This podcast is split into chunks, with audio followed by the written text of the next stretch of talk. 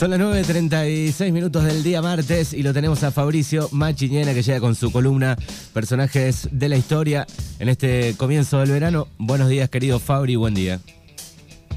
Hola Manu, ¿cómo estás? Muy buen día y muy buen verano para vos y todos tus oyentes. Bueno, no ha arrancado como suele hacerlo a veces, ¿no? Con mucho calor, sol completo, como es el, verano, día nubladito, fresquito, eh, no está mal tampoco. ¿Qué querés que te diga? Para mí está bien, ¿eh? Si seguimos así, tranquilo. Sí, un, martes eh, eh, relajado, con, temperatura estable, ahí está bueno. Bueno, última, última columna de este 2021. Eh, primero, este, que nada, agradecerte por todo el año, por traernos la, la historia de distintos personajes. No, por favor, Manu, siempre es un placer este de lo más ameno compartir con vos este espacio y bueno, también darle una oportunidad, ¿no? Para que se sepa un poco más de historia. Siempre los que disputamos este vicio este, nos encanta. Así que no, al contrario, el agradecido soy yo, man. Bueno, hoy eh, en la última edición tenemos eh, un malo, un villano de, los últimos, el, el gran villano, podemos decir. Ha quedado como, digamos, un gran villano para lo que se llama la historia oficial, ¿no? Nosotros sabemos que en historia eh, hay muchas diferentes miradas sobre los mismos hechos históricos, ¿no? Acá en la Argentina lo que ocurrió fue que este, ni bien tuvo lugar la independencia y las primeras luchas civiles, surgió una corriente conocida como la historia oficial, apadrinada por Bartolomé Mitre, en la cual, digamos, este, todos los que defendían los intereses de Buenos Aires pasaron a ser los buenos de la historia, ¿no? Y los caudillos federales, los que se oponían a ese orden, pasaron a ser los malos, ¿no? Entonces, en esta divisoria entre buenos y malos, el personaje del cual hoy nos toca hablar quedó claramente identificado como el de los malos, ¿no? De hecho, hay una samba que vamos a pasar al final de, de este espacio, que es la Felipe Varela, donde lo dice tajantemente, ¿no? Matando viene, matando se va. Pero con el correr del tiempo surgió una corriente histórica revisionista que ha rescatado mucho la historia de Felipe Varela y lo sacó un poco de ese lugar de villano y lo considera más que nada como un hombre de su tiempo, ¿no? Uno de los últimos que, se resistió a ese orden instalado por los porteños y que defendió la, la soberanía de las provincias, ¿no? Bueno, nos vamos a el 1800 y algo, por lo menos para el nacimiento, ¿no? Exactamente, año 1821, en un pueblito de Catamarca llamado Guaycama, del tamaño, para que te des una idea, Manu, hoy en día Guaycama tiene más o menos los mismos habitantes que 17 de agosto. Ahí nace Felipe Varela, su padre ya era este, un caudillo provincial de Catamarca que adhería al federalismo. Este, también tienen un trozo de campo ahí entre el límite de La Rioja y, Catamarca. Entonces se va a dedicar más que nada a eso, ¿no? Va a ser eh, estanciero de esta pequeña estancia y este, va a adherir principalmente a, a las ideas del federalismo, ¿no? Muy temprano se va a sumar a las huestes de otro gran caudillo del cual deberíamos hablar algún día, Manu, que es el Chacho Vicente Peñalosa, ¿no? Otro gran caudillo de esta época y Felipe Varela se va a sumar a sus tropas. Juntos van a combatir a Juan Manuel de Rosas, ¿sí? Aunque uno a priori puede decir, pero ¿cómo? Si, eran federales, ¿por qué combatían contra Rosas, que era, digamos, el, el líder, el adalid del federalismo? Lo que ocurría era que los federales del interior a Rosas lo veían como un federal doctrinariamente bastante flojo, ¿no? Porque eh, no, no comulgaba con algunos de los principios clásicos del federalismo, como por ejemplo el reparto de las rentas aduaneras. ¿no? Rosas, a pesar de ser federal, nunca distribuyó las rentas que generaba el puerto de Buenos Aires con las demás provincias. Por eso mismo, eso generó este, ciertas discordias. ¿no? Fruto justamente de esta lucha en contra de Juan Manuel de Rosas es que Felipe Varela va a ser perseguido y se va por primera vez al exilio a Chile. Esto va a ser una constante en la vida de Felipe Varela, ¿no? Se va a tener que exiliar muchas veces, pero de algo le va a servir, porque allá en, Chile se va a sumar al ejército chileno. Él tenía una visión eh, bastante diferente a la que tenemos hoy en día respecto a los países de Latinoamérica, ¿no? Él iba más por la cuestión del latinoamericanismo. Eh, Felipe Varela era un poco heredero en ese sentido del pensamiento de Bolívar y de San Martín, ¿no? Quienes veían a Latinoamérica como una patria grande, lo veían como una nacionalidad preexistente a, la, fase independentista y que después quedaron, eh, toda esa gran nación quedó dividida en distintos estados, ¿no? Pero esa era un poco la lógica y el pensamiento de Felipe Varela, ¿no? Fue uno de los primeros grandes latinoamericanistas. Además, escapa un poquitito al, estereotipo que se tenía del caudillo, ¿no? En esa época, como, como arrancamos diciendo, eh, la, visión del caudillo era bastante nefasta, ¿no? Se lo veía como este, un ser sanguinario, violento, autoritario, poco cultivado. Bueno, Felipe Varela va a ser bastante diferente en esto, ¿no? Siempre se va a, a preocupar por rodearse de este, cierta élite intelectual ¿no? del pensamiento latinoamericanista. Por eso este, empieza a consultar diversos textos, empieza a reunir con gente como por ejemplo Alberdi, que también estuvo exiliado en Chile. Es decir, que podríamos decir que, que fue un caudillo verdaderamente intelectual, ¿no? Cuando cae Rosas, luego de la batalla de Caseros en 1852, ahí es el momento en el cual Felipe Varela pega la, vuelta para lo que en aquel momento era la, Confederación Argentina y se pone un poco bajo el ala de Justo José de Urquiza, ¿no? que ahora es el hombre fuerte del país. Estamos hablando de aproximadamente 1852 y en ese momento es como que Felipe Varela se encuentra deslumbrado por la figura de, de Urquiza, ¿no? Lo ve como el hombre eh, hecho para poder unificar al país de una buena vez por todas. Esta, esta visión sobre Urquiza va a predominar siempre en Varela. Muchos dicen que él fue muy inocente al respecto, ¿no? Después ya vamos a ver que eh, Urquiza, cuando lo tiene que salir a respaldar a Felipe Varela, le va a pegar una buena trastada, ¿no? Lo va a dejar ahí girando, no, no se va a sumar a su movimiento. Pero bueno, la cuestión es, es que entonces Felipe Varela ya está en el país y lo va a seguir estando hasta 1861, que es cuando se da la batalla de Pavón. ¿sí? En esta batalla de Pavón, nosotros recién hablábamos ¿no? de, de que Urquiza es visto hoy en día como traidor por gran parte del federalismo, porque con la batalla prácticamente ganada se retira del campo y lo deja como vencedor a Mitre, es decir, al bando de los porteños. Tras esta derrota entonces en, Pavón, esta derrota entre comillas, ¿no? Eh, se cree que Urquiza había negociado con Mitre previamente retirarse del campo de batalla, es que nuevamente Felipe Varela se tiene que ir a Chile, ¿no? Y ahí otra vez se encuentra con un grupo de jóvenes intelectuales latinoamericanistas eh, que se hacen llamar la Unión Americana y entonces Felipe Varela va a adherir a este grupo y en ese interín es cuando llegan las noticias de la guerra del Paraguay, ¿sí? Una guerra en la cual Argentina, junto con Brasil y con Uruguay, atacaron a, la naciente República Paraguaya y la arrasaron prácticamente hasta sus cimientos, ¿no?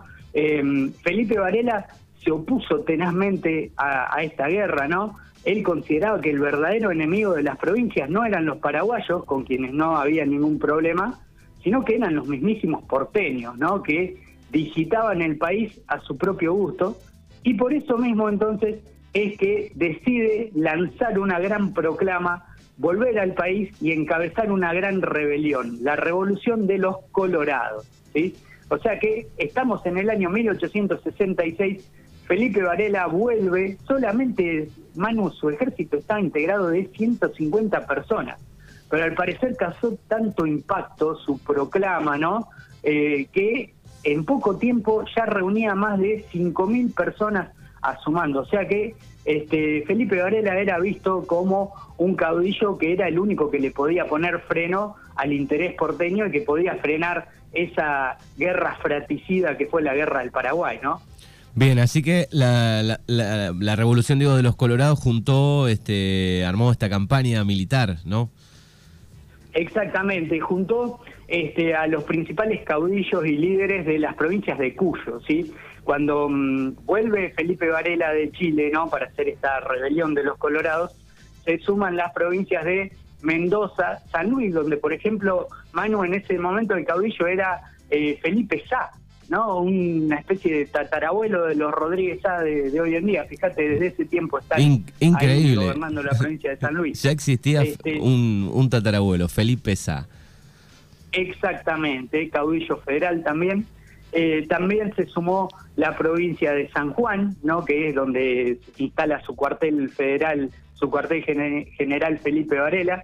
Eh, y la idea es expandirse por Catamarca, Salta, Jujuy, o sea, ganar toda la región de Cuyo y el noroeste argentino, esperando una sola cosa. Y esa cosa que nunca va a llegar es que Urquiza se levante en el litoral. Ellos sabían que Urquiza ahí era el que cortaba el pescado y que si lo lograban poner de su lado, posiblemente el país iba a cambiar de signo político, ¿no? Y la revolución iba a poder triunfar. Vos fijate, Manu, la, preocupación que le causó a Mitre eh, esta rebelión por parte de Felipe Varela, que tiene que hacer volver varios batallones de la guerra del Paraguay, o sea, del Frente Paraguayo, y llevarlos a, a reprimir la rebelión de Felipe Varela, ¿no? O sea, tiene que distraer tropas del frente para mandarlas a las provincias de, Cuyo y del norte, donde estaba Felipe Varela. Este, Felipe Varela dice que el sentimiento argentino estaba muy en contra de esa guerra y esto es verdad porque está documentado. Muchos soldados eran mandados al Paraguay engrilletados, ¿no? O sea, se los mandaba con esposas este, porque la verdad es que no, no querían pelear contra Paraguay. Era una guerra que el pueblo por lo general no, no la comprendía, no la entendía. Satisfacía más que nada a los intereses eh, porteños y británicos, ¿no? Eh, la, la, proclama que lanza Felipe Varela hoy en día es un gran documento de unidad americana. La lanza desde Hachal, en la provincia de San Juan, y es un material de lectura imperdible, ¿no? Porque ahí está resumido todo lo que es eh, la óptica latinoamericana. Entonces, Felipe Varela se dispone a expandir su territorio conquistado, ¿no? Por el norte, pero en esas es cuando em, el mayor Irrazábal, uno de los de los coroneles de, Mitre, ¿no? Que había matado, por ejemplo, al Chacho Peñalosa, el, el amigo de Felipe Varela, toman la provincia de La Rioja y ahí es cuando Felipe Varela quizás comete un error garrafal, ¿no? Él en vez de seguir expandiendo la revolución, dice, no, mejor es consolidar eh, la provincia de La Rioja, se pega la vuelta y en dos días atraviesa desde Catamarca hasta La Rioja toda una zona desértica, este, en pleno verano, eh, sin agua, sus soldados llegan completamente deshidratados, sus caballos muertos, y las tropas de Irrazábal lo están esperando eh, ahí en el pozo de Vargas. Eh, la estancia de los Vargas era una estancia que quedaba ahí a pocos kilómetros de La Rioja y ahí eh, estaba el único pozo de agua antes de llegar a la ciudad.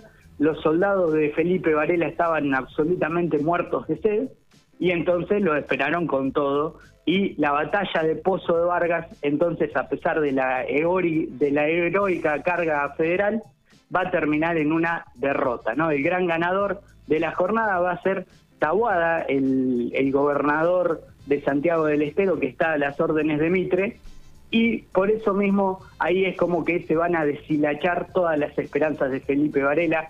Tiene que huir, durante algún tiempo va a estar haciendo una guerra de guerrillas en el norte, pero infructuosamente, ¿sí? Es como que nunca más pudo recuperar siquiera la, la posibilidad de poder vencer a las tropas de Mitre. Finalmente se va a, exiliar primero en Bolivia, luego en Chile y va a terminar muriendo de tuberculosis en el año 1870, ¿no? O sea que podemos decir que el último gran caudillo federal que tuvo nuestro país fue Felipe Varela y que, digamos, eh, fue de alguna manera el líder que nunca pudo llegar al poder, ¿no? Cuán distinto hubiese sido el país si la rebelión de los Colorados y de Felipe Varela lograba triunfar en 1866, ¿no? Exacto, bueno, recuerdo de algún documental, algo tenía que ver también, creo, Domingo Faustino Sarmiento, ¿no? el gobierno catamarqueño después repatrió sus, sus restos, ¿no? Algo así. Exactamente, sí, porque a los pocos años de su muerte, el gobierno de Catamarca repatria sus, sus restos y en ese momento en la presidencia de la Nación está Sarmiento que eh, se, se, opuso, ¿no? Porque consideraba a, Felipe Varela como un líder sanguinario. También, Manu, decíamos nosotros, esta, esta postura que primó en el resto del país durante tanto tiempo, gracias a la obra de los historiadores revisionistas, va a ser deconstruida. Y por ejemplo, en el año 2012, cuando la presidenta era por aquel entonces Cristina Fernández de Kirchner, eh, a Felipe Varela se lo conoce con el grado de general del ejército argentino, es decir, se lo asciende post-mortem y hoy en día, por ejemplo, eh, un aeropuerto de Catamarca lleva su nombre, no el nombre de Felipe Varela. O sea que podemos decir que fue una figura histórica que con el tiempo encontró su reconocimiento y de alguna manera quedó un poco más despegado de aquel papel de villano, de, de tirano sanguinario en el cual lo había puesto la historia oficial mitrista, ¿no? Qué bien, bueno, qué, qué bravas las épocas, ¿no? Arreglos, desacuerdos, pero enseguida había rosca, rápidamente. Tal cual, en ese momento, Manu, lo mismo decíamos la otra vez cuando habíamos repasado la vida de Facundo Quiroga, ¿no? Era gente que se jugaba a todo o nada, ¿no? Y, existía ahí un, odio latente muy fuerte en torno a la organización nacional, esta cuestión de los provincianos contra los porteños, los intereses económicos. Bueno, la historia del siglo XIX de nuestro país lamentablemente está signada por la sangre, ¿no? Una batalla atrás de la otra, proyectos de país que no terminan de poder conciliarse. Bueno, esa es la historia que nos tocó atravesar en el siglo XIX y que en muchos aspectos también tuvo eh, su continuidad en el siglo XX, ¿no? Sí, por suerte digo, eh, algunas de esas, eh, de esas cosas primitivas algunas quedaron, pero solamente en una discusión, ¿no? Digo, algunos odios entre provincias o entre porteños y el resto del país, digo, pero por suerte, de todas maneras, igual se sientan en un lugar a, debatir y a charlar.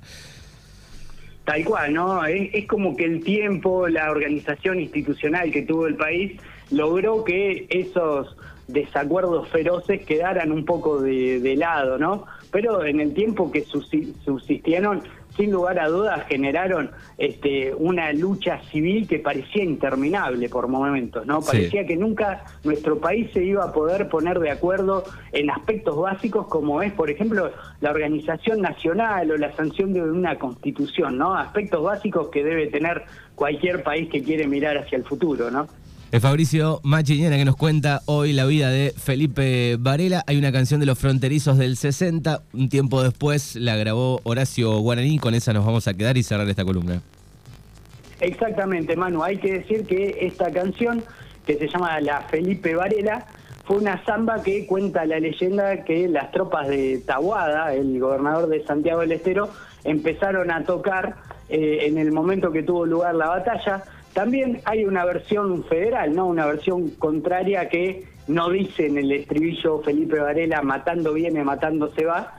Eh, así que bueno, fíjate vos lo que ha sido la polémica, Manu, que ha llegado hasta el terreno del folclore, ¿no? Exactamente. Querido Fabri, te agradecemos como siempre, buen fin de año, feliz Navidad y seguramente nos reencontraremos el próximo año.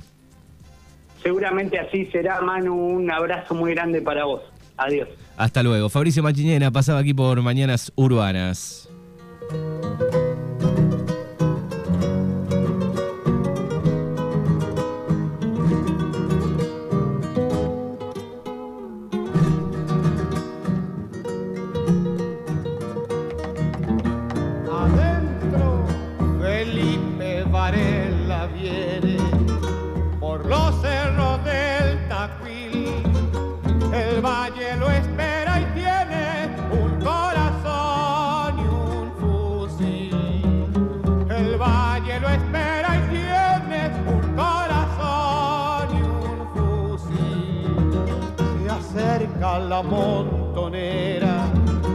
asalta quiere tomar, no sabe que en los senderos valientes solo ha de hallar, no sabe que en los senderos valientes solo ha de hallar. Galopa en el horizonte tras muerte y polvadera, porque Felipe